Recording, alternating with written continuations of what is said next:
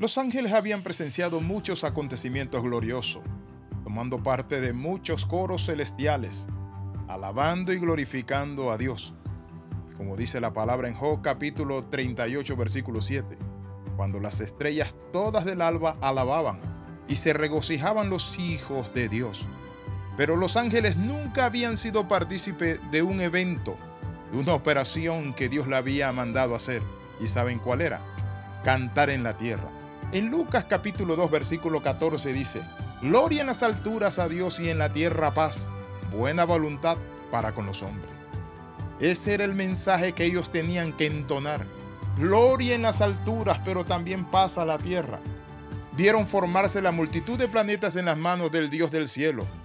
Ellos vieron cómo fueron lanzados ellos mismos por el Dios omnipotente y muchos fueron derribados y echados fuera de esa morada celestial cuando se rebelaron contra Dios. Ahora los ángeles eran testigos presenciales de algo. La bendición y la gloria y la sabiduría y la acción de gracia, la honra, la potencia y la fortaleza sean a nuestro Dios para siempre jamás. Eso dice el libro Apocalipsis capítulo 7 versículo 12. Ellos eran testigos de un evento que venía a esta tierra, el evento más glorioso que traía paz, que iba a destruir el reino de las tinieblas, que se iba a cumplir aquella promesa que el Señor le había dado a la mujer cuando la serpiente le hizo caer tanto a ella como a Adán.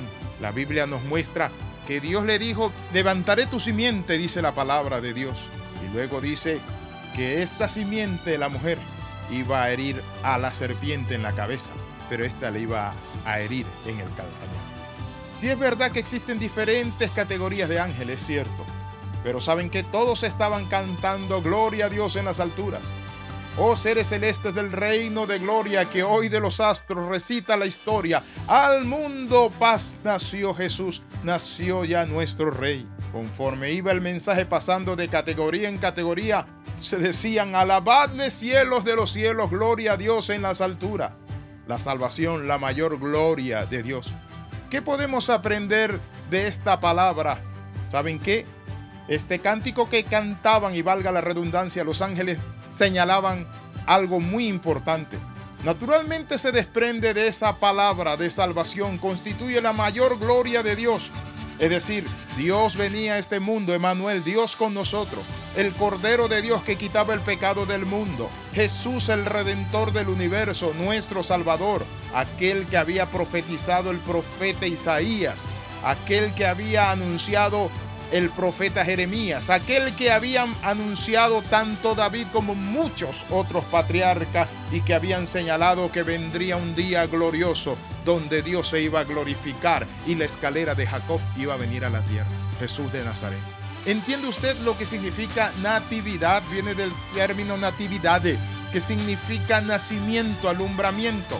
No vamos a discutir ni a pelear sobre la fecha. Lo que estamos compartiendo aquí es un evento que tenemos un Salvador, que usted no tiene que vivir en pecado, que usted no tiene que vivir derrotado, que usted no tiene que vivir solo, que usted no tiene que vivir desesperanzado, que vino Jesús para salvar a los pecadores, como dijo el apóstol San Pablo, de los cuales yo soy el primero.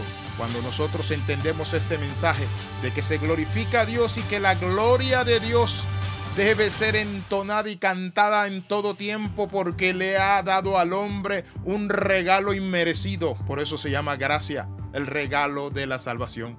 Los ángeles cantaron Gloria a Dios en las alturas. No creen ellos doctrina alguna de que quite la corona de Cristo colocándolo en la frente de mortales, sino gloria a Dios en las alturas porque la gloria es de Dios. Buenas nuevas de gran gozo estaban anunciando, gloria a Dios en las alturas, paz en la tierra. ¿Qué significa paz en la tierra? La palabra dice en Romanos capítulo 5 versículo 1, justificado pues por la fe tenemos paz para con Dios por medio de nuestro Señor Jesucristo. ¿Por qué por medio de Él? Porque Él es el príncipe de paz. Si usted no tiene esta paz, si usted no la conoce, es el momento para que usted haga un alto. Esta paz no la dan, noten eso las Naciones Unidas. Esta paz no la dan los acuerdos del hombre. Esta paz que inunda el corazón se llama la paz de Dios que sobrepasa todo entendimiento. Quiero invitarle a orar y decirle gloria a Dios en las alturas porque tenemos un gran Salvador y Redentor, Jesús el Hijo de Dios. Oramos. Padre Santo, gracias te damos por esta salvación. Gracias por este tiempo. Gracias Padre Santo por enviar a Jesucristo a tu Hijo al mundo. Gracias, oh Dios Padre Santo, porque hoy podemos ser salvos y cantar gloriosamente, Padre Santo, gloria a Dios en las alturas. En el nombre de Jesús, abro mi corazón, te recibo, tú eres mi paz, amén y amén. Bendiciones de lo alto, le saluda el capellán internacional Alexis Ramos escríbanos al más 502 42 45 60 89. También quiero pedirle algo, comparte estos devocionales con familiares, vecinos y amigos. Bendiciones de lo alto, nos vemos la próxima. Hasta luego.